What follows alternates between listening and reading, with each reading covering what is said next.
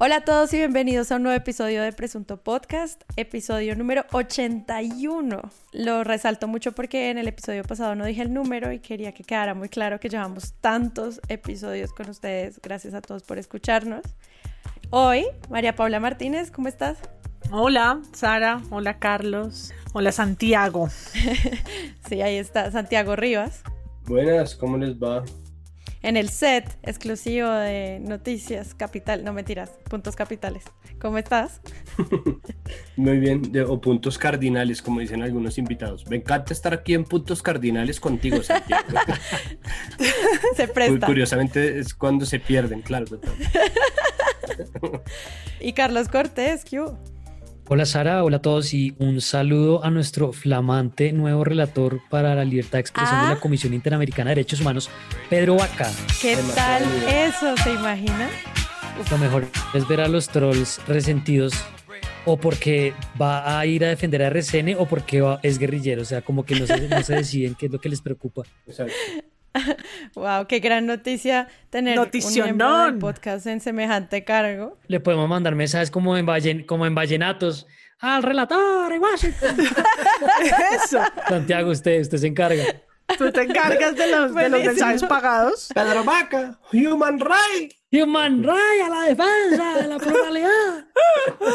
Ay, por favor. Queremos felicitar mucho a Pedro Vaca. Él no está en este episodio, pero cuando escuché este saludo del equipo de Presunto Podcast, simplemente felicitaciones por esto y por el trabajo que va a realizar por la libertad de expresión, no solo por lo que ya se ha hecho en Colombia y las iniciativas que él ya ha adelantado muchas veces, sino por lo que creemos que puede hacer por el resto del continente y el mundo. Pero sí, muchas gracias Pedro y Chévere que le hayan dado esa noticia hoy, qué emoción, qué emoción. Les recuerdo a todos que Presunto Podcast tiene página web www.presuntopodcast.com Ahí ustedes entran, van a encontrar las plataformas donde nos pueden escuchar y además pueden encontrar el botón de Patreon, que es este lugar donde se reúne nuestra comunidad, hablar básicamente todos los días de lo que está pasando con la actualidad nacional y los medios de comunicación en nuestro chat de Telegram. Entonces, si ustedes quieren hacer parte de eso, pues los invito a que entren allí, a ese botón y sigan las instrucciones básicamente. Además tenemos nuestras redes sociales,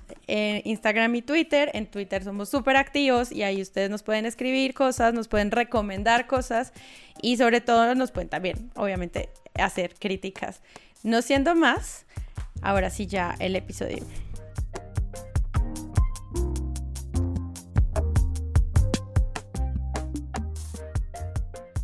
Bueno, este episodio es la continuación de lo que hablamos en el episodio número 80 sobre violencia policial.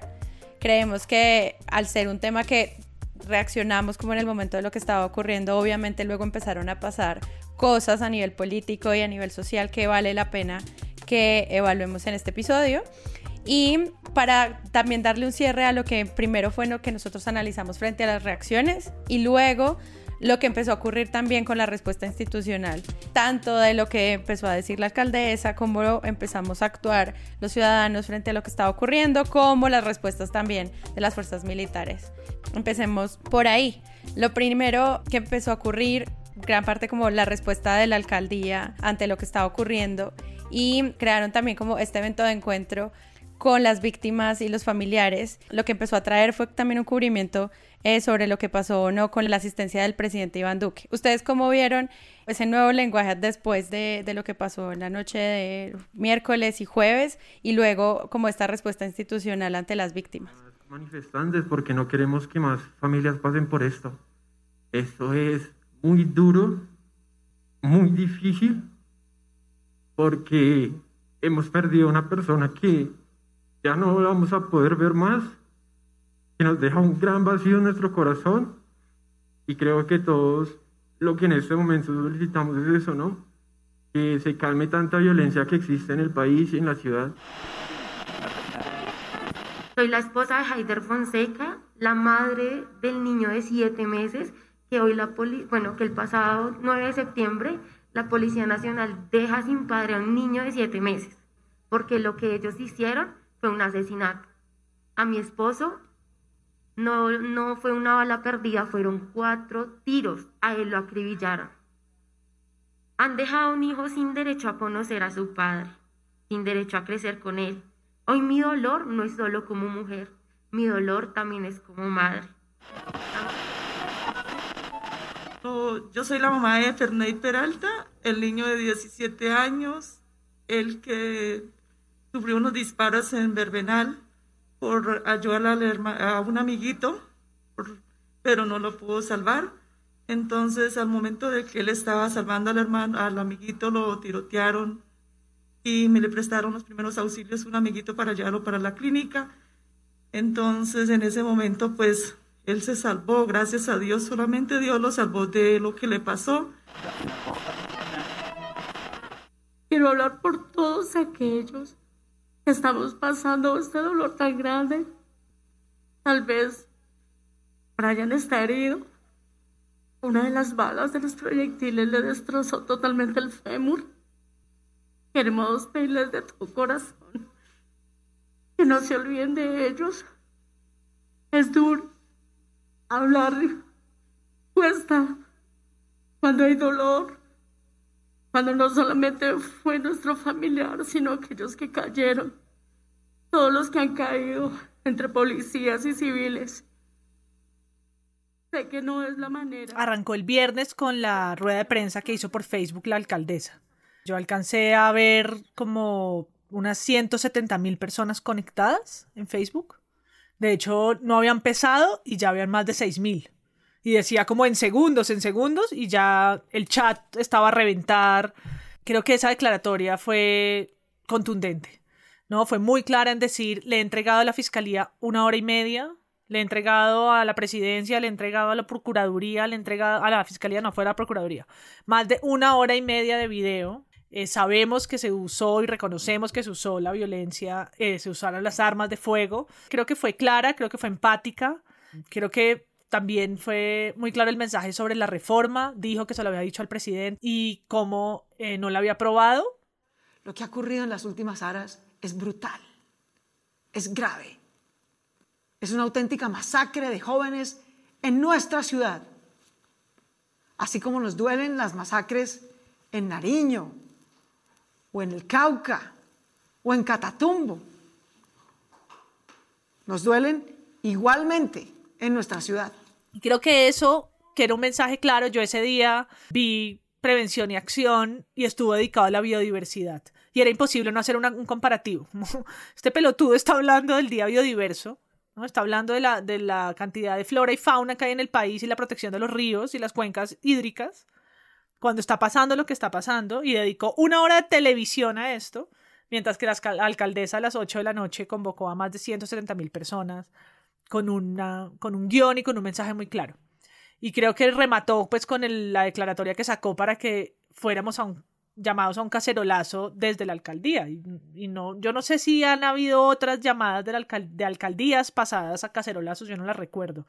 Pero creo que eh, fue contundente como llamar a un acto de, reconciliación. Yo sí creo que lo que sucedió en Bogotá sí merecía un acto simbólico de reconocimiento que tenía que venir desde el poder. Y pues ya hablaremos de las... Pues desde un poder simbólico como el de Claudia López en este caso. Me parece muy interesante que hablaras de prevención y acción porque cuando hicimos el episodio sobre este programa, digamos, como producto de comunicación y lo evaluamos acá, lo que se decía, pues como desde, la, desde los asesores de comunicación, incluso Hassan en las entrevistas que dio sobre este tema, hablaba de la necesidad de hacer este producto exclusivamente para hablar de lo que se estaba haciendo del COVID y que eso pues finalmente no iba a terminar permeando otras agendas, porque pues lo que estaba haciendo el presidente en ese momento era explicarnos cómo lidiar con la pandemia.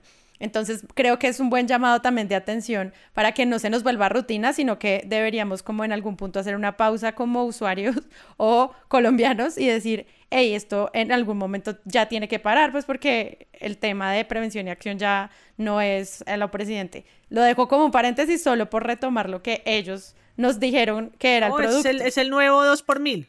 Es el nuevo 2 por mil. Vamos a tener prevención acción hasta que este sujeto esté en el poder. Ahí va a estar anclado en la telepresidencia, telememe presidente, como dijo Santi Sí, él fue, eso fue lo que él encontró ya como su tribuna para, para hablar como mimetizado, como escondido en una agenda de manejo de crisis, cuando pues es la manera de él de poder ahí decir algunas cosas. Pero yo me quiero devolver un momento a lo que plantea MP. A mí me sorprende y si uno se puede quitar por un momento la militancia, la convicción, la afiliación política, pues que por supuesto yo lo dije en el video de la mesa de centro, a mí me parece que Claudia López interpretó muy bien la indignación ciudadana, pero si uno deja eso a un lado, es increíble como, por un lado, ella se encarga de que el tema no se vaya de la agenda. No estoy diciendo que algunos medios no le estuvieran poniendo atención, no estoy diciendo que, pues que en las redes sociales no estuviéramos viendo los videos pues de la policía disparándole a la gente. Es que yo quisiera que la gente parara un segundo y si pudiera conectar los relatos de las personas que salieron en cuestión pública, lo que se vio en algunos noticieros, entienda que esto es como si ustedes salen a la calle y está lloviendo bala, o sea, había balaceras. Yo tuve la oportunidad de ver un par de testimonios de de las víctimas que están en los hospitales y los testimonios de la gente son aterradores, o sea, gente corriendo, metiéndose detrás de un poste, un señor que salió herido que se mete detrás como de un poste y dice que él se voltea y ve a un señor con una niña de brazos, o sea, una cosa de mente. Pero bueno, lo que quería decir es que Claudia López se encarga de que esto no salga de la agenda más importante los medios, de nuevo, más allá de que se estaba debatiendo en redes y que obviamente estaba en, el debate con mucha gente. Cuando ella va el jueves por la mañana al hospital a visitar a los heridos, da una primera intervención increíble y ahí yo quiero también que empiecen a ver ustedes el contraste entre, entre la manera como ella se aproxima al ejercicio del poder, obviamente la alcaldesa de Bogotá, pero por más que el presidente no esté pendiente de los temas locales, él podría haber hecho algo similar, pero obviamente eso ya le quedó grande. La última vez que hizo algo así fue a Samaniego y terminó levantando el puño para celebrar mientras la gente lo chiflaba entonces ella va a, visitar a los enfermos, a los heridos, perdón, y da una, una rueda de prensa tremenda desde ahí donde básicamente señala a la policía de frente. Eso, eso ningún medio de comunicación podía dejarlo ir. Mientras tanto, el presidente, que después me cuentan, él fue a visitar a los heridos de la policía un día después, a los heridos de la policía, un día después de la alcaldesa. Entonces, ella se encarga de que eso esté ahí. Por el otro lado, se empieza a ver un poco la magnitud de la gravedad de lo que estaba pasando. Y por el otro, como decía, el viernes la alcaldesa se reúne con el presidente, le muestra el video. Eh, me cuentan algunas personas de la reunión que el presidente estaba básicamente pensando en Cádiz, porque pues le preocupaba un montón eso. En Cádiz de golf. En los Cádiz, estaba pensando en los Cádiz, pero de pronto se asustó cuando le, le dijeron que se habían incendiado unos Cádiz. Y él sale para prevención y acción y ella sale a preparar esta intervención que además no la hace con teleprompter ni nada, son unos bullets que ella recita. Pero antes de hablar de eso y con eso cierro esta parte, digo, el presidente Duque empieza prevención y acción, habla un par de minutos sobre lo que estaba pasando, porque si ya se dieron cuenta, yo llevo pegado esto jueves, viernes, sábado, o sea, fue un fin de semana muy difícil, y él solamente repite una frase cajón, que un talking point que repitió varias veces en estos días, que era, hemos visto problemas, pero hemos también visto la gallardía de la fuerza pública, lo dijo como cinco veces, lo dice ahí también al principio y pum, se acabó el tema. Y después viene, y ya ahí cierro la, parte que, de, esta introducción, es que Claudia López hace, como decía MP, una intervención el viernes que es una alocución presidencial, o sea, uno puede estar a favor en contra, creo que hay una cantidad de riesgos políticos, pero más allá de eso, es una alocución donde el poder de ella es tan natural y ella le está hablando tan legítimamente a la gente que se puede dar el lujo de tener en el fondo una, una foto del perro con un letrero que dice Bogotá, cuando a Duque, cada vez que lo llevan, mejor dicho, a mear, le tiene que poner el atrio para que la gente se acuerde que es el presidente. Entonces hay un ejercicio de poder muy impresionante que a mí me parece que, que fue realmente relevante tanto para la ecuación política del debate como para lo que uno empieza a ver de cómo los medios empiezan a alinearse y a reaccionar con otras cosas que venían pasando antes. Ese es tremendo balance político. Santi. Es que nosotros nos quedamos en el capítulo anterior precisamente esperando qué saldo dejaba la noche del 10 de septiembre, ¿no? Es un saldo de tres personas muertas a manos de la policía, más una persona muerta a manos de un grupo de gente que ni idea de dónde salió y se secuestró un bus del SITP y atropelló una señora. Nosotros nos habíamos quedado en ese mismo y la pregunta para mí había quedado ahí en ¿a quién le hace caso la policía? Entonces tuve la oportunidad de preguntarle precisamente eso a Rodrigo Lara y a un profesor de la Javeriana que se llama Julio Rincón y les, les pregunté y pues resulta que la policía le hace caso al Ministerio de Defensa. Eso mismo lo aclaras tú, Sara, en el capítulo nuestro anterior. Entonces, pues sí, creo que lo que es de resaltar, solamente para añadir un poco a lo que dicen Carlos y MP, es teniendo un poder simbólico en este caso, es decir, existiendo un vacío jurídico que no le permite a Claudia López darle órdenes a los policías, ella se pone al frente de la situación como mejor puede. Creo que en eso también, en ese mapa político también se ve hablando de gallardía, se ve la entereza de Gustavo Petro, que dice, muy al contrario de la gran mayoría de los trolls petristas, que la ciudadanía debería rodear y defender eh, la alcaldía de Claudia López, ¿no? que el gobierno de Claudia López está siendo amenazado y que es importante que la ciudadanía lo rodee. Él otra vez llama a, a la gente a salir a la calle, está bien, y esas son las manifestaciones más importantes. Y luego se da el acto de reconciliación y el acto de reconciliación termina teniendo un problema en el libreto, en el momento del papelito, ¿no? Entonces, después de mucho discutirlo y de mucho sopesar qué pienso yo sobre eso, decido que me importa un culo que alguien haya entrado a poner el papelito, pero me parece que es una torpeza y que es una indelicadeza.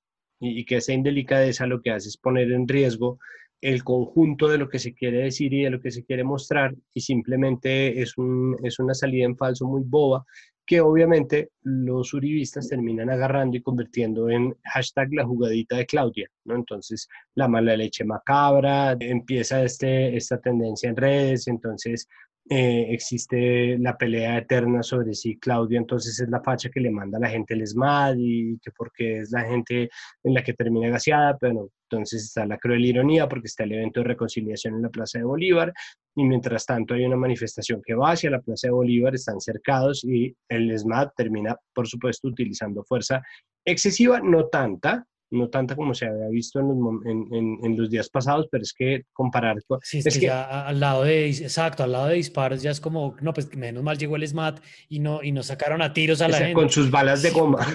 Es, es increíble. No, qué horror, exacto. Es que de verdad el, nivel de comparación es absolutamente increíble.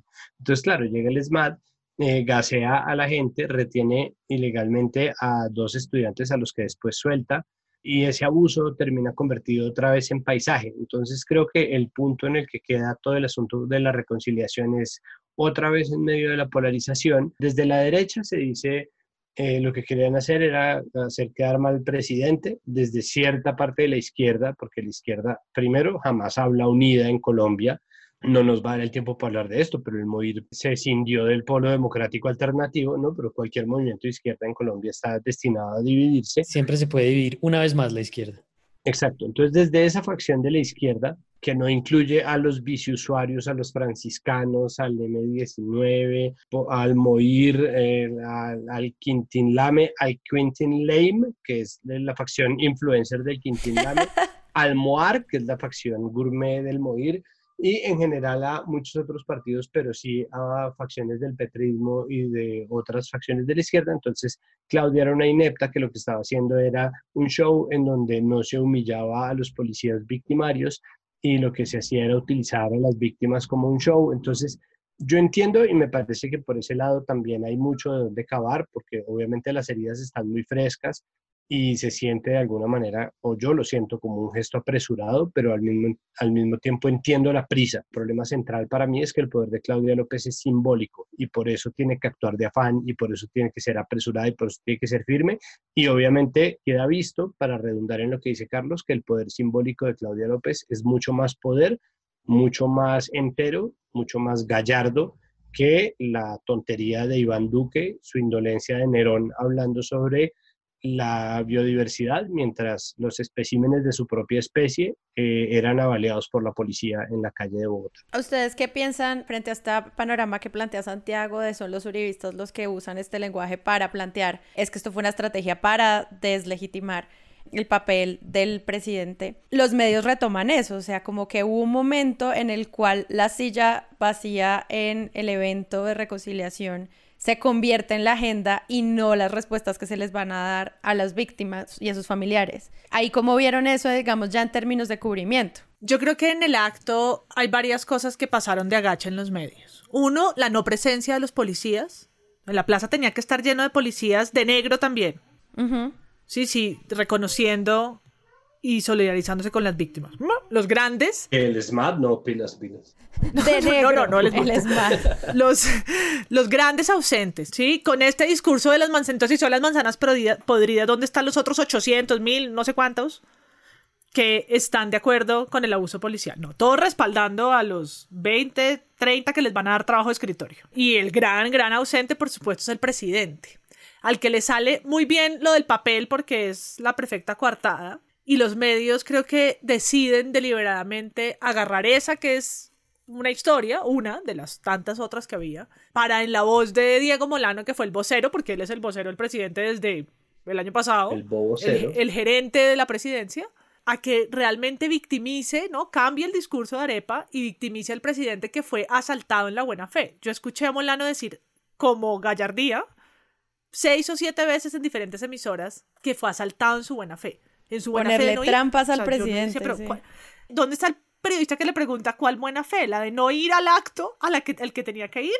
Según Molano, la buena fe era la de haber avisado que no iba. Es como, en verdad, estamos discutiendo que como avisó que no iba, entonces, ah, todo bien, todo bien. Es que no, no, no viene el partido. A ver, porque no estamos discutiendo por qué decidió el sábado, el viernes, el día que haya sido que haya decidido no ir o media hora antes. Cuando tenía que estar, tenía que estar ahí el presidente de la República. Y, nos estamos centrando dos horas en el papelito, si lo pusieron a las 9, a las 10, a las 9 y 52, eh, si estaba escrito en Arial o en Comic Sans, ¿no? Como que es esta deliberada cortina de humo. Sí, y ahí lo que tú dices es, es importante y es como lo dijo en cuánta emisora pudo, y eso significa un cubrimiento muy amplio de este tema del papelito y del número y del, y del reloj y etcétera. Pues queremos hablar de la actuación de los gobiernos nacional y local en torno a estos episodios de los últimos días. Hoy hubo un acto de perdón, quiero que Paca, eh, Álvaro lo miren para hablar un poco eh, de, de ese, de ese acto como eh, en el que estaba invitado, dice la alcaldía, el presidente de la República. El presidente no fue, hubo una silla vacía. Eh, ya vamos a ver la imagen en el que ustedes van a ver esa imagen en el que colocan ahí, cuando ya habla la alcaldesa, colocan el papelito que decía Iván Duque, presidente de la República. Hubo trinos del eh, director del Departamento Administrativo de la Presidencia, Diego Molano, que dice que pues que no se puede convertir un acto de reconciliación en un acto político.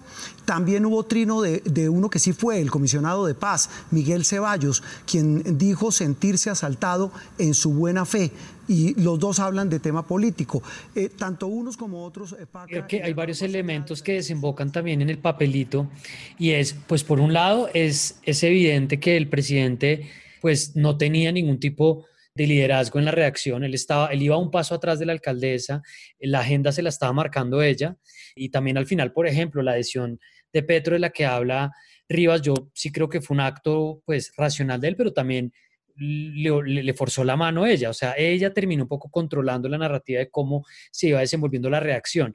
Entonces, eso por un lado. Por pues el otro, sí, un... pues es que, es que, perdón, pero es que si Duque reaccionara de buena fe, eso también sería inteligente. O sea, Duque no se está metiendo un tiro en el pie yendo a un acto de reconciliación. Petro lo hace en, en su interés, pero Petro podría, podría decidir ¿no? Negarse a hacerlo, como tantas veces se ha negado a aliarse, cuando, cuando tantas veces se ha negado a unirse.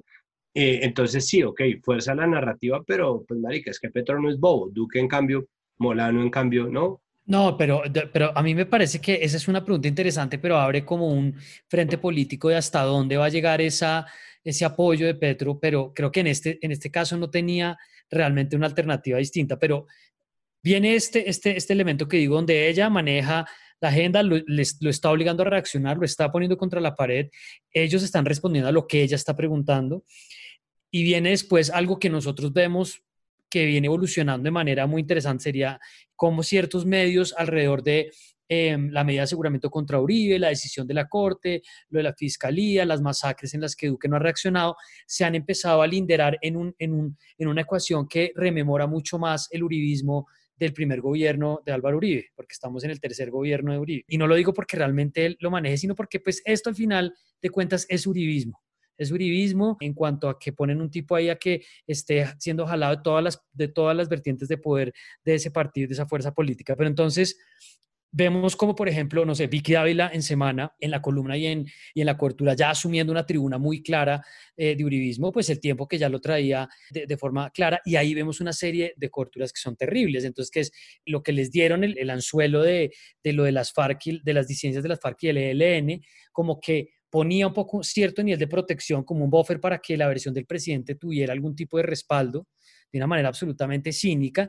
Y claro, ahí el papelito se vuelve, por un lado, un elemento perfecto para los medios que necesitan contraatacar, entonces RCN, el tiempo, vamos a pegarle a Claudia con esto, y por otro, los ot otros medios que sienten que es una nota de color, como medio, uy, no la polémica, y otros que simplemente sienten que también hay que contar eso porque puede balancear un poco la ecuación.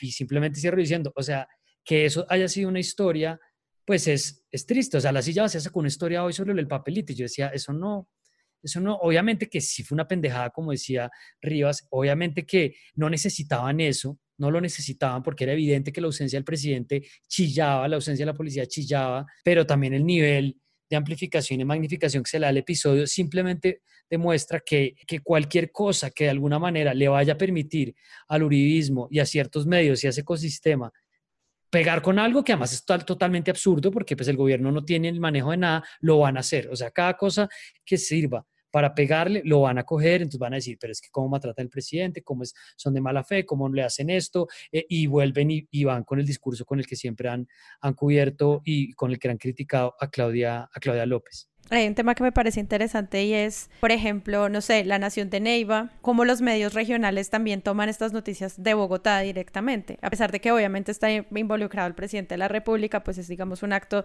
de este municipio. Y lo que terminan haciendo, en este caso, este ejemplo, es enfocándose en el reclamo de los familiares de las víctimas, más que en el tema, por ejemplo, de la silla vacía y del papelito. Y ahí, pues también hay como una idea de cómo de priorizar qué es lo que puede ser importante de este tipo de eventos o medios un poco más independientes como, no sé, Radio Macondo, otros que hablan de, de los discursos que se están proponiendo ahí frente a lo que se va a empezar a hacer con la ciudadanía y ya pues no tanto como si el presidente asistió o no. Quería aprovechar de lo que dijo Carlos para pasar ya como a este tema de... ¿Cómo así? ¿No vamos a hablar del protestódromo? sí. Este es todo el resto del episodio. Todo el resto del episodio va a ser sobre eso. ¿Se habrían salvado? La propuesta de Molano era la siguiente.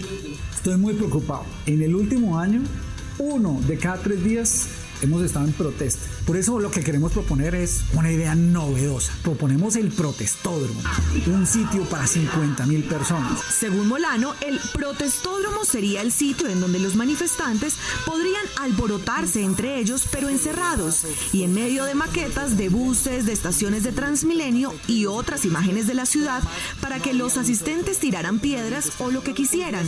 Dijo que esta especie de estadio para inconformes nos uniría a todos dando una rara explicación el protestódromo nos une a todos. Por ejemplo, la izquierda podría proponer que el protestódromo sea subterráneo. Eso nos uniría entre derecha e izquierda al concepto. Molano no solo recordó este fin de el, el protestódromo que yo lo vi varias veces y pensaba al final, no, pues el man está mamando gallo. Y después vi el tweet del tipo defendiendo la propuesta y decía, no, yo creo que sigue mamando gallo. Lo que a mí me sorprende de esto, pues en Linterna Verde, pues lo que yo hago es de la mesa, pues la, polarización, las cámaras de eco, como que uno sabe que efectivamente hay un ecosistema de la derecha que siempre va a repetir lo que diga el uribismo, pero me sorprende que, pues, pues que dos años después de que ellos están al mando de esto, pues una cosa tan elemental como, pues, no, la policía no nos puede agarrar a bala sea de todas maneras algo que se consume de manera partisana. O sea, que, que si el uribismo dice que, pues, que, que, realmente como queman esos CAIs y que es que la guerrilla se infiltró, pues entonces ellos van a, marchar, van a, van a marcharle a ese argumento. Y ahí creo que el ministro de Defensa, Carlos Gómez Trujillo, pues que es, es, un don nadie, un tipo que en su hoja de vida lo único que ha hecho es pasearse por tarimas y por embajadas, pues ha, ha cogido el micrófono y esta semana, si se han fijado, está tuiteando y está respondiendo tweets, una cosa que no hacía casi antes, para empujar, digamos, la agenda más cínica del gobierno, donde con contadas excepciones, porque ha habido algunas, las ruedas de prensa pues se convierten básicamente en, un, en la reproducción de su playlist. Sí, nadie, nadie lo interrumpe. Hubo un periodista que yo vi en, las primeras ruedas de prensa que dio en la policía, pues que le dijo si no le parecía un poco más grave esto o, si no les contrastan con las, informes de inteligencia que dan. Tengo dos preguntas muy puntuales para usted. La primera, Escuchando esta intervención que ha sido extensa, lo he escuchado dándole condolencias a las familias de los policías, dándole condolencias a la familia de la persona que murió, pero en ningún momento lo he escuchado dándole condolencias a las familias de los civiles que murieron anoche. También asegurando que las armas que se han utilizado son legítimas cuando tenemos videos, por ejemplo, en la localidad de Teusaquillo, de un patrullero de la policía golpeando con un palo a las personas. No considero que un palo sea un arma legítima de la Policía Nacional. Las declaraciones que ha dado usted principalmente son señalando a los vándalos, pero en ningún momento, pues digamos, generando una posición de conciliación. ¿No cree que sus declaraciones en este momento... Entonces, para, para resumirlo, para mí las ruedas de prensa de Carlos Gómez Trujillo se volvieron como el epítome, como la muestra de la fuente oficial. O sea, él es en este momento la fuente oficial de la cobertura al conflicto colombiano, pues que es la amenaza terrorista y que toca absolutamente toda la agenda del gobierno porque es lo único que, pues que saben repetir. A mí me parece interesante para los medios encontrar una agenda de este tipo donde lo que se propone es que básicamente las milicias están invadiendo la capital del país y eso en términos generales es una noticia muy grave a pesar no solamente de justificar lo que pasó con los CAI, sino de la inteligencia y que el ejército de alguna manera permitiera que eso pasara. Que yo recuerdo en mi joven infancia que cuando eso pasó, por ejemplo, con el Nogal y muchas otras de las intervenciones em, donde las guerrillas entraban a las ciudades, eso era una noticia muy grave. Y siento que acá, si esa fuera, digamos, la fuente que se está dando en una rueda de prensa, le da un material muy grande a los medios para empezar a entender cómo es que funciona también la inteligencia en términos del cuidado de las ciudades y que pensarías que tenemos experiencia habiendo cubierto conflicto armado en medios de comunicación desde los noventas, como pues si realmente les interesa explorar esto, pues dirían como así. O sea, lo que estaba diciendo Ariel Ávila en semana, pues como así, si realmente aceptamos la teoría del gobierno, querría decir que estamos frente a la toma, a una toma de Bogotá, un ataque en la infraestructura de la policía que nunca, ni en los peores años de Andrés Pastrana, sí, o, o del final del gobierno de Samper, pasó y, y, los medios van a pasar de largo con, con una cosa con, de esa magnitud. Sí, fue el ELN gobierno, que es lo que titula el, tiempo. Pues ese titular del tiempo del domingo, es que no es, no es cualquier cosa. Sí, exacto, es, es el centro de la edición más leída de la semana del periódico más difundido del país. No, no es una cosa que pone cualquier periodiquito de nada, es, no, es muy grave, es muy grave sobre todo porque es una táctica muy recurrente y lo que pasa es que esto se está volviendo el gobierno de los trolls, es decir, se, gobierna para que los bots y los trolls repliquen cualquier tontería, cualquier cosa que se le ocurra decir al gobierno está ahí eh, amparado por una serie de cuentas, ¿no? Entonces también hay una, hay una narrativa girando en torno a cuánta gente replica qué y hay un análisis del espectador que me parece que como todo el mundo trata pero no lo logra, de evaluar qué es lo que pasa con las dinámicas, porque entonces se preguntan quiénes son esas cuentas a las que la gente está replicando tanto, si son cuentas que tienen menos de 100 seguidores, y es como, a ver, huevón, si una persona pone un video de un policía disparándole a civiles, lo más seguro es que ese video vaya a tener más de mil retweets, porque la gente del puro susto, la pura indignación, la pura ira, lo vaya a, replicar. Entonces, eh, la gente está haciendo unos cálculos de influencers, como cálculos de campaña de ¿cómo se difunde este tweet? ¿Cuántas interacciones tiene? ¿Será que tiene, por qué tiene tanto engagement esta persona? ¿No? Eh, ¿Será que se trata sí, y con esas palabras de marketing. Exacto, como es, pero porque este nivel de engagement, no entiendo, tiene un montón de interacciones y es como, no sé, es idiota, o sea, es alguien que acaba de subir un video de un policía pateándole la cabeza a una persona. Entonces, pues, ajá, pues, ¿de dónde crees que viene el engagement? ¿No? Pues de la indignation, ¿no? Entonces la gente, de la, de la anger, entonces la gente está angry, y la gente que está angry being shot on the street, entonces está pues replicando eso y sin embargo el espectador empieza, pero ¿de dónde salen estos? Entonces esgrime un poco la teoría del gobierno, que es que hay cuentas que deliberada y sistemáticamente están ahí para hacerle daño a la policía y, y que está replicando un mensaje anti-policía pero al final termina diciendo, no, yo creo que en realidad es eh, la ira social, ¿no? Un poco se sale por la tangente, pero ya hizo un artículo entero dedicado a elucubrar sin éxito y sin ninguna herramientas y sin contexto eh, sobre un montón de información. Entonces yo siento que todo el mundo en términos de de lo que está pasando está tan alcanzado como si fueran los 90, ¿no? Creo que es la prueba de que estamos en una era de desinformación, igual a cuando no teníamos internet o tocaba conectarse por teléfono. Casos recientes está la nefasta entrevista que tanto pusimos en nuestro episodio de Ajua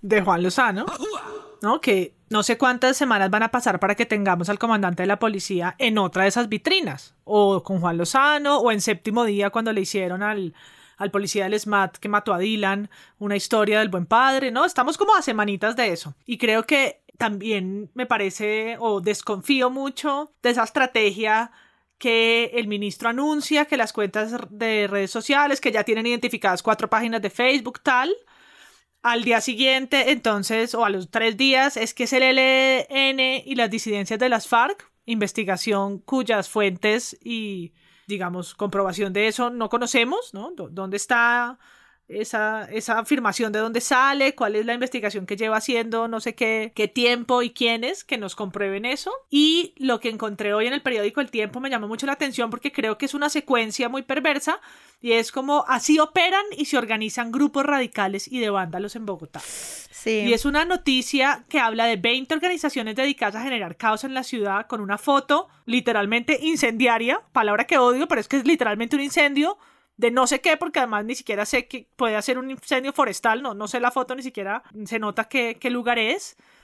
Y hablan de unas organizaciones que la nota está bastante mal hecha, hace alusión además como a encuentros colectivos, como si realmente el trabajo comunitario entonces es vandálico en las comunidades, está echando en, en, el mismo saco a todo el mundo, está hablando de líderes, entre comillas, ¿no? Existen líderes en las localidades que eh, se destacan por su conocimiento en explosivos improvisados.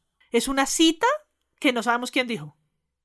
Está citado en el número de actos vandálicos. Tienen identificadas a 20 organizaciones en localidades de Bogotá que tienen conocimiento en explosivos improvisados.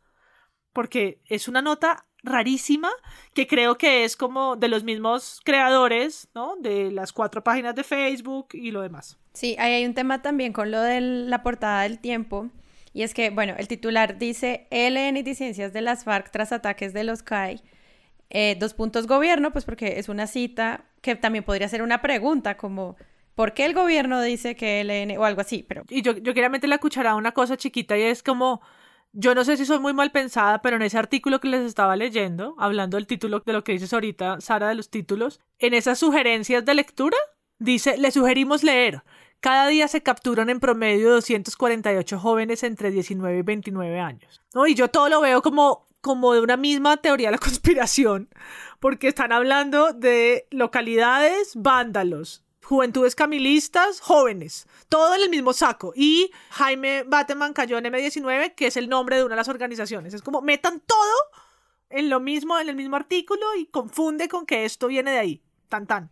No, y súmale las declaraciones de presidencia sobre lo que se iba a hacer con las deportaciones de venezolanos. Ah, o sea, sí. ahí eso, métale a esa bolsa eh, estigmatización a, a, migrantes. O sea, es como una fórmula como tan, tan básica que, que, ya nos sorprende. Es como eso, ya lo mandaron. Yo, yo oyéndolos hablando, tratando de hacer el esfuerzo de hablar de cubrimiento, tratando de hacer esfuerzo de hablar de, de, portadas, de notas, yo realmente pienso que este es un punto en el que uno más bien tendría que preguntarse. Sin duda, hay, hay piezas de, de, de lo que pasó esta semana que tuvieron, cayeron en trampas de cubrimiento, que se dejaron llevar por cierto enfoque de la agenda, que ilustraron más un texto, que le hicieron el foco en un lugar en vez de otro, el empleo de las fuentes, etcétera. Pero pero lo que yo realmente pienso es, bueno, ¿será que los medios de comunicación van a entender, digamos, esta coyuntura política y que realmente estamos frente a un ecosistema de medios, pero además de medios grandes, no estamos hablando del expediente de Gustavo Rugeles. O sea, ¿será que el tiempo, más allá de que pues siempre ha sido un diario gobiernista, pues va a entender que, que si realmente no, no, no, se toma en serio cosas que están pasando, va a alimentar la alienación de la gente, va a alimentar el escepticismo frente al cubrimiento de los medios y van a crear completamente pues un, un espectro de opinión pública que, que ya no va, no va, a creer nada de lo que dicen, porque si ellos, si matan a 10 personas a bala la policía en una ciudad como Bogotá, una cosa que no pasa, dice Daniel Pacheco, desde finales de los 70 en protestas estudiantiles y de ese tipo en Colombia, y los medios no lo van a cubrir de una manera pues seria, no van a decir esto es un problema eh, y, realmente no estamos en el país de hace 30 años, pues creo que lo que vamos a ver, que es lo que me preocupa, es que en estos dos últimos años del gobierno Iván Duque, que se cae a pedazos, pero va a resistir porque él no se va a caer, él va a ir hasta el último día dando botes, pues los medios van, a, van simplemente a coger su tribuna, le van a hablar a su audiencia y muy pocos se van a dedicar a tratar de hacer como una cobertura desde el enfoque de las víctimas, desde el enfoque de, la verdad, desde el entendimiento de los problemas que están teniendo los jóvenes en el acceso a la educación, desde los problemas con la policía, la brutalidad que viene denunciándose de tanto tiempo atrás. Entonces, a mí me preocupa eso. O sea, para resumir, la duda es si realmente vamos a ponernos aquí a hablar de periodismo en una bicicleta estática, cuando realmente esto ya se va a jugar en un nivel distinto de, de tribunas que no van a permitir que las FARC tengan una audiencia, que no van a permitir que ciertas tesis tengan cobertura y que vamos a terminar en el estado más politizado periodístico de, de, de, lo que yo recuerdo en los últimos años. Claro, eso también termina cayendo en manos de los medios más independientes, como, no sé, el trabajo que eh, hace Pacifista y el editorial en el que publican directamente el tema de el manzano podrido, ya como el árbol, y si vamos a seguir usando el eufemismo, hacerse preguntas sobre dónde están las muestras simbólicas de rechazo a nivel más amplio, que era lo que estaba hablando María Paula al comienzo. Y ahí uno puede encontrar como unos lugares, como bases informativos, más bien como en otros medios eh, un poco más independientes, ¿no?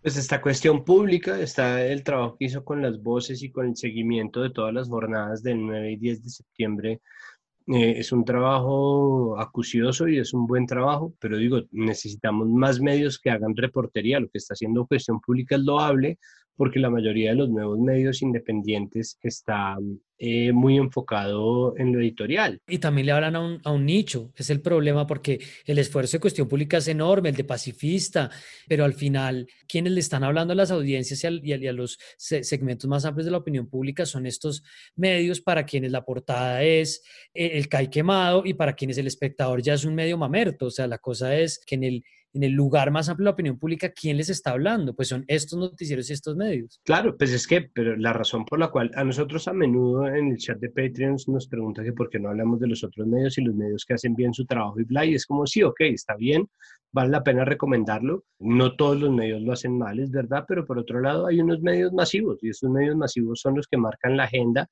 y en gran parte el trabajo de los medios independientes que nosotros tanto agradecemos y que nosotros sí nombramos acá, tal vez no lo suficiente, pero sí los nombramos acá. Es un trabajo que responde precisamente al vacío que están dejando los medios grandes que están cubriendo, no los medios que funcionan por defecto. Nadie ve cuestión pública en una pantalla en un corrientazo. Nadie se encuentra pacifista tirado en el lobby de un hotel o en un, edificio de oficinas. No lo entregan gratis en la calle. En el taxi no, no es lo que van a estar. ADN sí, Pulímetro sí, el espectador, eso menos, el tiempo sí, portafolio sí, la República sí. Entonces, esos medios son los que nosotros cubrimos de primera mano porque son los medios que finalmente terminan hablándole a la gran mayoría de las personas, personas que no están afiliadas ni, ni con el expediente, ¿no? Que es, pues, ajá, el expediente, ni con cualquiera de los, em, de los medios digitales que está realizando un trabajo concienzudo y un trabajo que vale la pena y que nosotros pues cada tanto tenemos la oportunidad de reseñar acá. Entonces sí, es una lástima, pero la razón está pues obviamente en las audiencias. Finalmente la crítica de medios también se debe a las audiencias y a lo que la gente está consumiendo y la razón por la cual existe esta sensación de una traición por parte de los medios masivos que cada vez más permea el discurso público esas chanchan narrativas de las que estamos hablando sí son perversas en la medida que lo que hacen es delegitimar la protesta social. Cada vez que los medios... Es que son perversas, yo creo que esa es la palabra, es perversidad. Cada vez que los medios están asociando que es el ELN, que son los vándalos, que hay células armadas, estamos a esto de que llamen, lo llamen terrorismo urbano y compren ese discurso, pues delegitiman la protesta social y el derecho a la protesta social y ya yo hoy viendo el noticiero, los titulares del noticiero en la edición de las 7 de la noche, el contexto de la muerte de las personas no se da. Ya ese lo pasamos y estamos solamente en la destrucción de Bogotá, la destrucción de Bogotá, los costos de la destrucción. Digamos, si estamos hablando de la no politización, que es lo que de un lado se dice, no, es que Claudia y la alcaldía está politizando esto, pues no hay nada más politizado que transformar la protesta en un acto que viene de la disidencia de las FARC o que hay una estrategia deliberada en redes identificada con explosivos y no sé qué. Dudo que exista un solo medio grande que se vaya a jugar en la carta de no, por ejemplo, darle voz al gobierno en nada en absoluto. Eh, eso es un problema sistémico, eso es un problema que viene de que nosotros siempre acudimos al Ministerio de Defensa porque nosotros tenemos una, una narrativa de enemigo interno muy vieja, ¿no? Y el enemigo interno pues tiene un amigo que es normalmente el gobierno. Eso ya no funciona así, eso ya no es de esa manera y eso yo creo que le va a terminar pasando una factura al duquismo, a los dos duquistas que hay en el mundo, es decir, Francisco Barbosa y Molano, y al uribismo, que es muy grande precisamente porque se trata de teorías insostenibles. Y sin embargo va a seguir pasando. Creo que lo doloroso de todo el cuento es que eh, yo no veo que eso vaya a salir de ahí. Y no solamente estamos viendo eso con los muertos del, del 9 y 10 de septiembre, también estamos viendo eso con la pandemia. ¿no? Ya hace poco yo vi un artículo, yo ya no me acuerdo qué medio, en donde Carrasquilla hablaba de la pandemia en pasado, como, uff, una pandemia muy dura. es como, ¿no? Entonces, un, un, gobierno que se cree capaz de tapar el sol con un dedo, pues hace ese tipo de cosas. Lo que, lo que es eh, importante es ahora que las audiencias tomen su papel y le cobren a los medios como deben cobrarle el error que están cometiendo de replicar todas esas voces y dejarle, por ejemplo, a Carrasquilla decir esas bobadas que no son bobadas, que está diciendo seguramente porque tiene algún negocio para hacer con la, entre comillas, reactivación económica de la post-pandemia, entre gigantescas comillas. Y eso también me parece interesante de ver en términos de, por ejemplo, la rueda de prensa del general de la policía de Bogotá, Jover Penilla, que muchos medios replicaron esa rueda de prensa donde básicamente ellos hablan de que no necesitan que les den órdenes para usar armas de servicio. Y hay un momento de lo que tú estás diciendo, Santi, que me parece importante y es que él habla a los medios como ustedes están replicando mentiras. O sea, nosotros desde acá estamos diciendo que hay un sistema de lavado de caras, pero también como la respuesta que da el general de la policía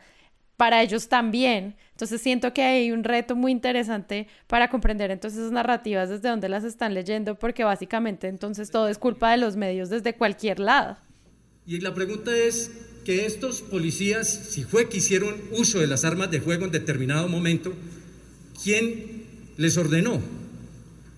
Por Dios, los policías no necesitamos que alguien nos ordene para hacer uso de las armas o de los elementos del servicio. Nosotros analizamos las circunstancias y de acuerdo a ello actuamos y respondemos individualmente. Para eso estamos, para el escrutinio del ciudadano. Pero los policías que están en este momento a lo largo y ancho del país también necesitan que ustedes, a nivel de los medios de comunicación y por intermedio de ustedes, toda la sociedad colombiana, nos respalden. Respondemos por lo malo que hagamos damos la cara. Pero también necesitamos que ustedes estén con nosotros. Este tema no puede ir a equívocos y a equivocaciones. Que, que, lo que pasó la semana pasada no siga siendo primera plana de los periódicos ya es una, ya es una señal muy preocupante de eso. Y, y, una cosa que básicamente conecta lo que también decían ustedes es, esto lo traemos desde el plebiscito de paz del 2016, las FARC fueron el caballito de batalla con el que ganaron las elecciones presidenciales el uribismo, que el uribismo no las ganó solo y ellos tienen la idea de que ellos ganaron solos, pero al final Petro les permitió a ellos tener esa, esa conjunción de factores para ganar, pero lo hicieron básicamente con el cuento de que, que Santos le iba a entregar el país a las FARC y la pregunta que ahora yo dejo para, para los periodistas, para los medios, reuniendo un poco lo que hablábamos es de qué manera se van a aproximar los medios y los periodistas a esa misma propuesta, porque es que la misma propuesta con la que hicieron oposición es la propuesta con la que nos quieren gobernar, que es decir, no, es que estamos estamos evitando la amenaza terrorista de la nueva guerrilla Neofarc 2.0 y bueno, los periodistas van a, van a entrar a cubrir la campaña presidencial, por ejemplo, con ese mismo enmarcado. Eso es lo que nos están diciendo, que vamos a volver otra vez a eso. Y yo sí creo que la experiencia de tanto tiempo cubriendo conflicto, todos estos proyectos que se trabajaban de medios para la paz, de cosas que ha hecho la FLIP, de cosas que hace el proyecto Antonio Nariño, como uno esperaría que los medios dijeran, ah, ok, nos vuelven otra vez a vender esto. Y por eso mi balance pesimista de que, de que veo ya las líneas y los equipos muy definidos. Sí, a pesar de que obviamente todos los medios más grandes son los que llegan a, a los lugares, pues como donde los medios independientes no llegan, nosotros también, pues al ser un medio pequeñito, queremos recomendarle a la gente que nos escucha, que por ejemplo vean el especial de la noche del 9 de septiembre de Cuestión Pública, lo publicaron el 13 y lo que hicieron fue un trabajo en el que hablaban desde muchas fuentes, construyeron eh, desde varias voces las reflexiones sobre lo que se vivió y la violencia que vivieron y que vimos los bogotanos el 9 de septiembre y mm, los invitamos a que pues consuman estos medios pequeños que también en un punto lo que necesitan es crecer y pues ayudar como a construir más parte de la discusión. Igual pues el trabajo que está adelantando también Pacifista y muchos otros. También, por ejemplo, Colombia Check, hubo un, momento en el que se volvió hiperviral el tema de mm, el valor de los CAIs, como que el CAI costaban 1.600 millones de pesos y que parecía como si fuera una noticia de semana, pero también es parte como de los que estamos consumiendo medios darnos cuenta de cómo podemos ayudar a los que están chequeando y tomar, por ejemplo, como el dato de Colombia Check, donde al final terminan explicándonos que eso no está pasando y como que la idea también de los que consumimos medios es que cuando vemos que estas cosas se vuelven virales y son mentiras, pues también entre todos ayudar a frenar con, con quienes están haciendo un trabajo de chequeo, como en este caso, pues que era mentira y obviamente eso también terminó eh, enardeciendo las discusiones sobre el tema de el valor de la vida versus el valor de los CAIs, que fue también parte de lo que hablamos en el episodio pasado. Mi nombre es José Hilberto Hernández Rodríguez. Yo soy el padre del que asesinaron los malditos policías acá en calle del Verbenal. Yo llegué a trabajar a las 8 de la noche. Yo quiero decir dos cosas. Una que me quedó de la rueda de prensa que mencionabas del director encargado de la policía, que me llamó la atención porque pide perdón. Sí, hay que decir que lo dijo, lo dijo tarde, llegaron tarde los perdones y, y no lo saben hacer muy bien. Eh, pero dijo perdón a la familia Javier Ordóñez. Sabemos que estas actuaciones no corresponden a los héroes de la patria que están para proteger la vida y no sé qué, porque esto daña la fe que los ciudadanos tienen en sus policías. Y es como, ¿qué? Mamá llegaste tarde, pero además es que eso no es que nosotros por lo que hicieron cuestionemos nuestra fe en usted, es que no hay fe, nosotros los ciudadanos no tenemos fe en la policía. Esto es como, pero es que además me, acuerda al presidente que se inmacula a la Virgen de Chiquinquirá, al alcalde de Medellín que cita la Biblia y al señor de la policía que nos dice que estamos perdiendo la fe en ellos, ¿no? Que es como me siento en la Edad Media, la falta de un discurso no solamente más empático, sino más político, ¿no? Es, está hablando el director de la policía. Hay 11 personas o en ese momento 10 personas muertas. Hay más de 60 personas heridas. ¿Y estás hablando de la fe? ¿En verdad? de la fe en los héroes. Y ahí de ese discurso que es muy moralizante, entonces pasamos al discurso frío, cuantificado de el daño que le produce la protesta social otra vez, todos los costos de la protesta social asociados al cemento. Entonces, que no, que es que el CAI no cuesta 1.600 millones, sino 400. Y empiezan pues todos los memes todos los memes de 400 millones, un CAI, pero ¿qué tienen adentro? ¿No? Como la corrupción, esto es peor que Odebrecht, o sea, cada CAI 400 millones, pero si son 5 metros cuadrados con dos sillas, ¿no? Como que no nos mientan. Y entonces, creo que detrás de, de mostrar ese valor, no tengo ni idea cuánto cuesta un CAI, es de nuevo decir, claro, ¿no? Es que, pues, yo vi hasta un Kai que decían el Kai Baby Shower porque fueron a ponerle bombitas azules y rosadas en corazoncitos. Y lo mismo pasa con las, con las paredes, ¿no? ¿Por qué nos desenfocamos a pensar cuánto vale limpiar la pintura de la pared de una fachada? Cuando, pues, en la ciudad esas dinámicas pasan, pasan y hay unos recursos también para, para atender ese tipo de cosas, pero el periodismo está para para buscar al, al, que tiene que ir a limpiar. Me parecía que era un acto mucho más simbólico del cubrimiento, no sé si lo vieron, de un graffiti o de una imagen que dibujaron en pintura sobre eh, una de las víctimas, una de las mujeres, y la policía fue a pintarla al día siguiente. ¿Quién fue, Santi? Juliet Ramírez, que fueron y la taparon y tapan además los ojos y la boca. Tapan los ojos y la boca, que es un acto muy agresivo.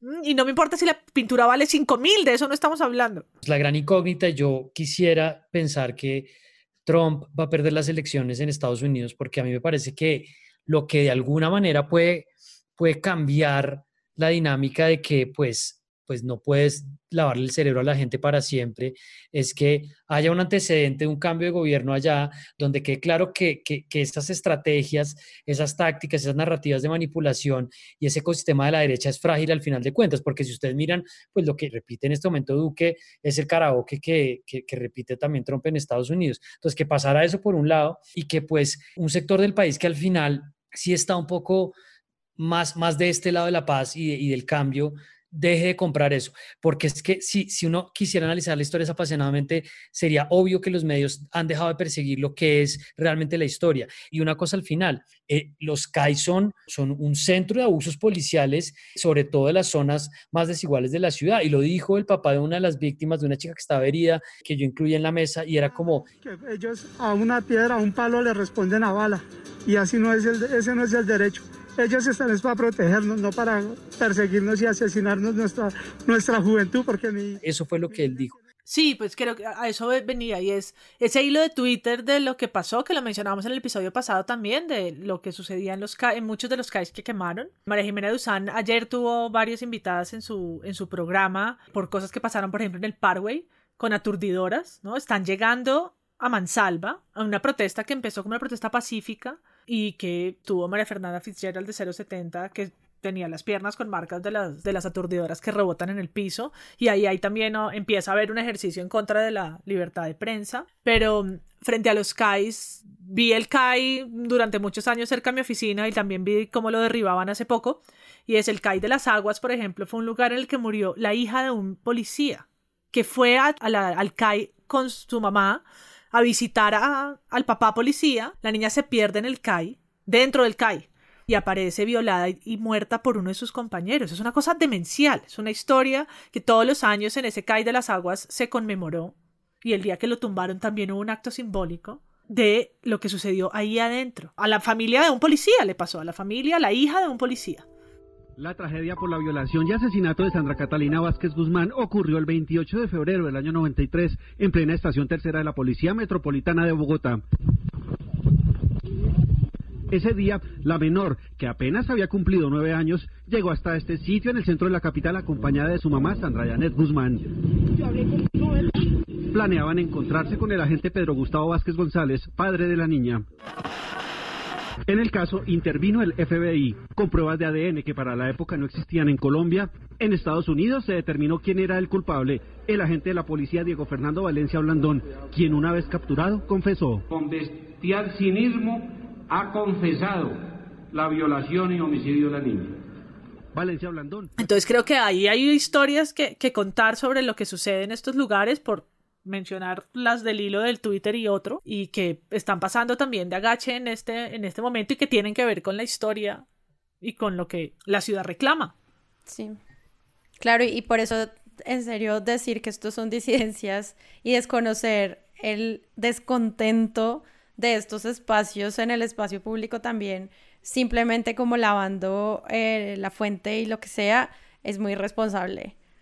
También con la gente que salió a marchar, es grosero, es cínico. Si tú hablas con gente que, que trabaja en, temas policiales te va a decir que los CAIs como figura, como espacio de, implementación de acción policiva ya no funcionan por las cosas que decía MP, o sea, no hay controles, son espacios donde se prestan para el abuso, los, los policías se quedan mucho tiempo y empiezan a generar relaciones de odio con vecinos, o sea, eso ya está, eso ya está evaluado, es como los medios, listo, no vamos a hablar de derechos humanos porque es que a ustedes les parece que eso es su versión. Hablen entonces de política pública policía, a ver si por ahí se dan cuenta que de pronto hay una arista para explorar. Entonces, realmente pasamos también de largo por elementos que al final, en teoría, serían de la experticia de la derecha. La derecha tampoco sabe eso, entonces, ¿de qué es que saben ellos? Me parece muy loco pensar que ahora los medios que llevan cubriendo la pandemia, las cifras del DANE, el desempleo, la caída de la economía, el magro, muy magro ingreso solidario que le da el gobierno nacional a la gente más vulnerable en medio de la pandemia, tenga la cachaza y tenga el atrevimiento de salir a cubrir unas protestas que están evidentemente combustiendo por cuenta del descontento de la gente, como si fueran un hecho completamente aislado del marco en el cual están teniendo lugar. Para cualquiera es evidente que existe un descontento y que existe una indignación, que existe una desesperación que prende cualquier mechero y que exista un solo medio que no se haga preguntas sobre lo que está generando, más allá de los abusos horribles, asesinos de la policía, ¿no? Este tipo de protestas y este tipo, este nivel de violencia contra edificaciones que es convertida después en violencia de la policía contra la gente, me parece que son medios que están miando fuera del tiesto porque perdieron periodismo. O sea, son incapaces de leer un periódico como un todo y un entorno noticioso como un todo y de al menos preguntarse si tiene alguna relación todo esto que está pasando con todo lo que venía pasando desde hace seis meses y el nivel de desesperación al que nos han llevado y la inconformidad que la gente podría estar sintiendo. Pero como los medios grandes están en general participando del poder, están exactamente como el bobito de prevención y acción sentados en su silla viendo pajaritos de la biodiversidad colombiana mientras el rancho arde, porque para, no es con ellos, no es con ellos, en absolutamente es con ellos. Entonces, un modelo de negocio que vive de la pauta institucional está acostumbrado a no necesitar de las audiencias. Entonces, ¿Qué importa si nos traicionan? ¿Qué importa si traicionan al lector? ¿Qué importa si traicionan al oyente? Si finalmente quien los financia no es esa persona, no son esas personas, ni siquiera si son muchas personas, sino son las platas de pauta que llegan sobre todo de parte del gobierno y de las empresas que cogobiernan con el gobierno. Sí, y metiéndole como ese tema de cifras que dices al comienzo, pues también puede ser un enfoque de análisis, entender qué es eso de los activos y cuántas policías realmente necesita Bogotá y como todas esas dudas que también se plantean en este tipo de temas de cómo funcionan las políticas policiales, que es lo que sí puede diseñar la alcaldía, em, a pesar de que no pueda hacer otras cosas con la policía. Eso sí es algo que es potestad directa de la alcaldía y de los mismos consejos municipales. Entonces ahí hay preguntas chéveres que se pueden analizar y que pueden ayudarnos como a ver cuáles son los poderes y eso cómo avanza. Yo antes de que nos vayamos simplemente quisiera tocar un tema que me parece importante que no se vaya a quedar por fuera eh, de esta semana en el análisis de presunto y es la denuncia que se publica en Las Igualadas, este proyecto eh, ligado al espectador, donde dicen el 9 de septiembre, que además eso ocurrió temprano cuando la ciudad estaba en llamas, como ya no lo contó Semana muchas veces, que Amaranta Hank y Angie Castellanos denunciaban a el famoso cronista Alberto Salcedo Ramos por acoso sexual. El video de hoy es sobre el reconocido cronista y periodista Alberto Salcedo Ramos. Les vamos a contar varios testimonios de violencia sexual de mujeres periodistas que lo señalan. Todas eran mujeres muy jóvenes cuando lo conocieron. Dos de estos testimonios serán presentados aquí con nombre y apellido de las denunciantes. Es decir, que dos de las mujeres que hablaron con nosotras en medio de esta investigación tomaron la decisión valiente de mostrar sus nombres ante la opinión pública. Una de ellas es la periodista. Este video pues sale en la noche, muy tarde, y luego pues yo lo que esperaba era que hubiera como este el boom de noticias que surgió después de la investigación que publica Volcánica sobre Ciro Guerra y al otro día lo que empiezo a encontrar pues realmente no es una réplica más amplia sobre mm, Salcedo Ramos, tal vez del espectador, pero bueno, también porque eh, están pues en el mismo proyecto periodístico, eh, pues se habla como de este silencio. ¿Ustedes cómo ven eso? A mí me parece como que hay una complicidad un poco extraña que me molesta y pensé que iba a ser una noticia más grande. Simplemente lo traigo como un tema que, a ver ustedes cómo ven, eh, porque no, no, no se agrandó más. Pues yo empezaría diciendo que sin duda hay un elemento de coyuntura que se atraviesa, o sea, creo que eso no se podría desconocer y pues Rivas que está en el ritmo diario de producir cosas, pues lo podría explicar mejor. Eso tuvo que haber interferido. Pero por otro lado, y es una pregunta que se hacían algunas personas hoy en Twitter, pues Alberto Salcedo, pues que muchos de nosotros conocemos, fue profesor mío también, está obviamente metido en un ecosistema donde hay cierto tipo de lealtades explícitas o implícitas, porque eso tampoco es que se, se hable y se acuerde pues de manera expresa para no, no exponerlo o no meterse con él. Yo pienso que hay algo de eso. Pero pues por otro lado, mm, tenemos todavía andando la denuncia que hicieron pues Catalina por Dios y Matilde de los Milagros contra Ciro Guerra, que a mí me parece que periodísticamente tenía mucho más, más contenido, pero con una diferencia que no es menor, y es que pues las denuncias que hicieron contra Alberto Salcedo pues están identificadas y eso también pues genera un, contraste, pero volviendo a, ese contexto de la denuncia contra Ciro Guerra, pues está, están denunciando penalmente a estas dos chicas que además ya van para interrogatorio.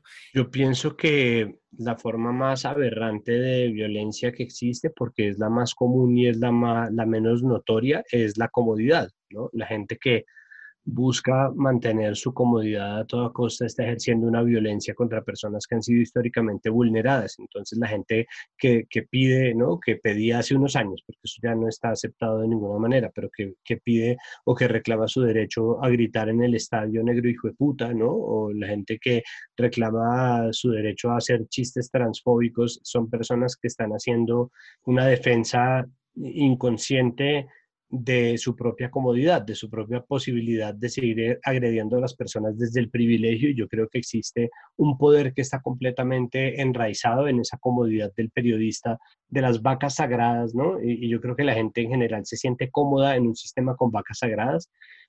Por otro lado, definitivamente pasa lo del público. Yo siento que, por ejemplo, dentro de los escritores que yo sigo en redes, la gran mayoría se pronunció en contra de de, de, lo que pasó, es decir, mm, reclamándole a Alberto Salcedo Ramos que se pronunciara, que apareciera. Yo vi, pucha, ya ni me acuerdo, pero digo, vi hombres diciendo esto, como esto no puede ser, de pronto es mi algoritmo, pero, pero como no pueden permanecer las vacas sagradas, que se caiga quien tenga que caer, que me parece una consigna que es fundamental en casos como este, es como de nada sirve o de nada debería servir el poder de nadie para perpetuar un abuso y una violencia, y una violencia cometida, sobre todo una violencia como estas que tan a menudo ha reptado ¿no? por debajo de, lo noticioso, por debajo del radar de la gente y que tantas veces se desestimó como, ay no, es que él es así, es que él no sabe coquetear, no, es que él es un tipo muy gocetas, ¿no? Hombre, es que salir de unas viejitas, entonces, ¿para qué ser periodista si no se puede entonces uno salir de unas viejitas? No, es decir, esas cosas que estaban tan instaladas en lo común eh, y en el discurso común, pues no pueden seguir pasando. Entonces, yo vi voces en las redes que reclamaban pero al mismo tiempo eh, siento que termina la violencia horrible del rating devorando esta noticia y no dándole el espacio que merecía. Y en cambio sí, aparece la noticia sobre la fiscalía que llama o que decide tomar el proceso en contra de Matilde Londoño y de Catalina Ruiz por en la investigación de volcánicas acerca de las denuncias de acoso y abuso sexual en contra de Ciro Guerra lo cual obviamente habla sobre un sistema que es revictimizante y que está privilegiando eh, unos casos sobre otros, que de oficio tendría que haber empezado una investigación en caso de no haber una denuncia penal contra Ciro y que tendría que haberla hecho de manera expedita en vez de llamar a unas periodistas a declarar sobre un trabajo en donde ellas ni siquiera deberían poder, porque es que ese es, el derecho de ellas, no tendrían por qué estar ni siquiera revelando sus fuentes ni diciendo quién los dijo. Entonces, esa investigación que tendría que estar haciendo la fiscalía no la está haciendo y en cambio llamó interrogatorio a dos mujeres, casi como un mensaje clarísimo de que ninguna mujer está a salvo ni está amparada por la justicia, sino en cambio es el silencio y es el privilegio de esa comodidad lo que se planea perpetuar desde, incluso desde lo sistémico, desde lo judicial. A mí me sorprendió, o me sorprende todavía, el silencio frente al tema de Alberto Salcedo Ramos, de quien también fui estudiante y conocí en, en la universidad, y lo hemos seguido viendo en festivales y en otros lugares eh, de reunión de periodistas. Y también, claro, resuena el, caso de Ciro que está, que está cerca, pero creo que reconozco a Alberto Salcedo mucho más solo.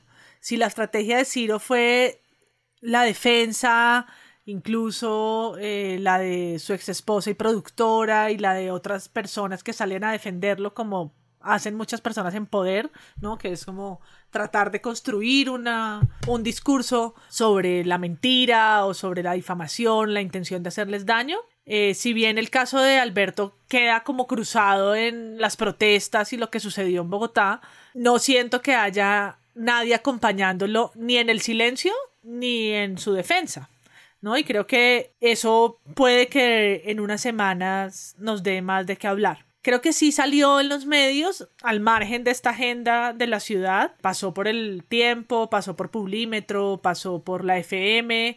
Hay una nota en el país de España que dice dos mujeres denuncian penalmente al escritor colombiano Alberto Salcedo por violencia sexual con una foto muy grande de su perfil. Eh, él que es una persona reconocida también en digamos en el habla hispana y como escritor. Creo que eso pues sin duda tiene un costo para quienes lo siguen y quienes se hacen preguntas.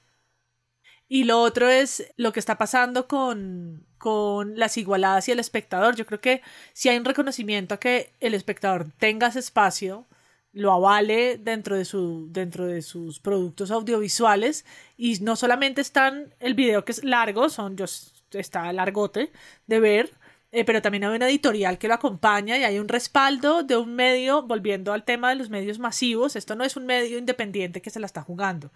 No digo que eso no sea válido, pero creo que hacerlo dentro de un medio masivo, hemos hablado de la propiedad cruzada y de quién es dueño y de las batallas que se libran adentro, creo que esa editorial que se llama El silencio no es respuesta a los actos sexuales violentos, que salió ayer en El Espectador, también es de resaltar como desde la, desde la casa editorial a la que pertenece. Bueno, pues con esto termina el episodio número 81. Muchas gracias, María Paula. A ti, Sara, y a Carlos y Santiago.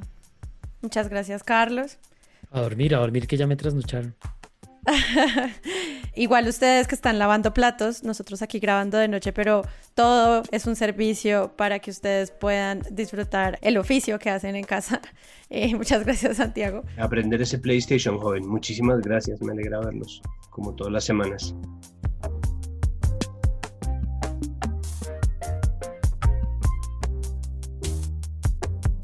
Presunto Podcast es un proyecto de Sara Trejos, Santiago Rivas, María Paula Martínez, Carlos Cortés, Jonathan Bock y Pedro Vaca. Y cuenta con el apoyo de la preproducción y postproducción del Loro Podcast, una iniciativa de Maru Lombardo y Rodrigo Rodríguez.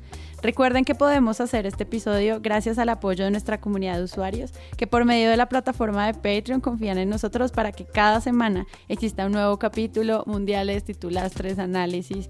Gracias por seguirnos en nuestras redes sociales, Presunto Podcast, en dejarnos mensajes y sobre todo gracias a todos por compartir los episodios. Hemos crecido gracias a eso y sabemos que es la mejor manera de apoyar a creadores de contenido en audio para crecer. Entonces los invitamos a que se laven las manos, que se cuiden mucho, que escuchen podcast y que busquen un nuevo episodio la próxima semana. Yo soy Sara Trejos. Chao.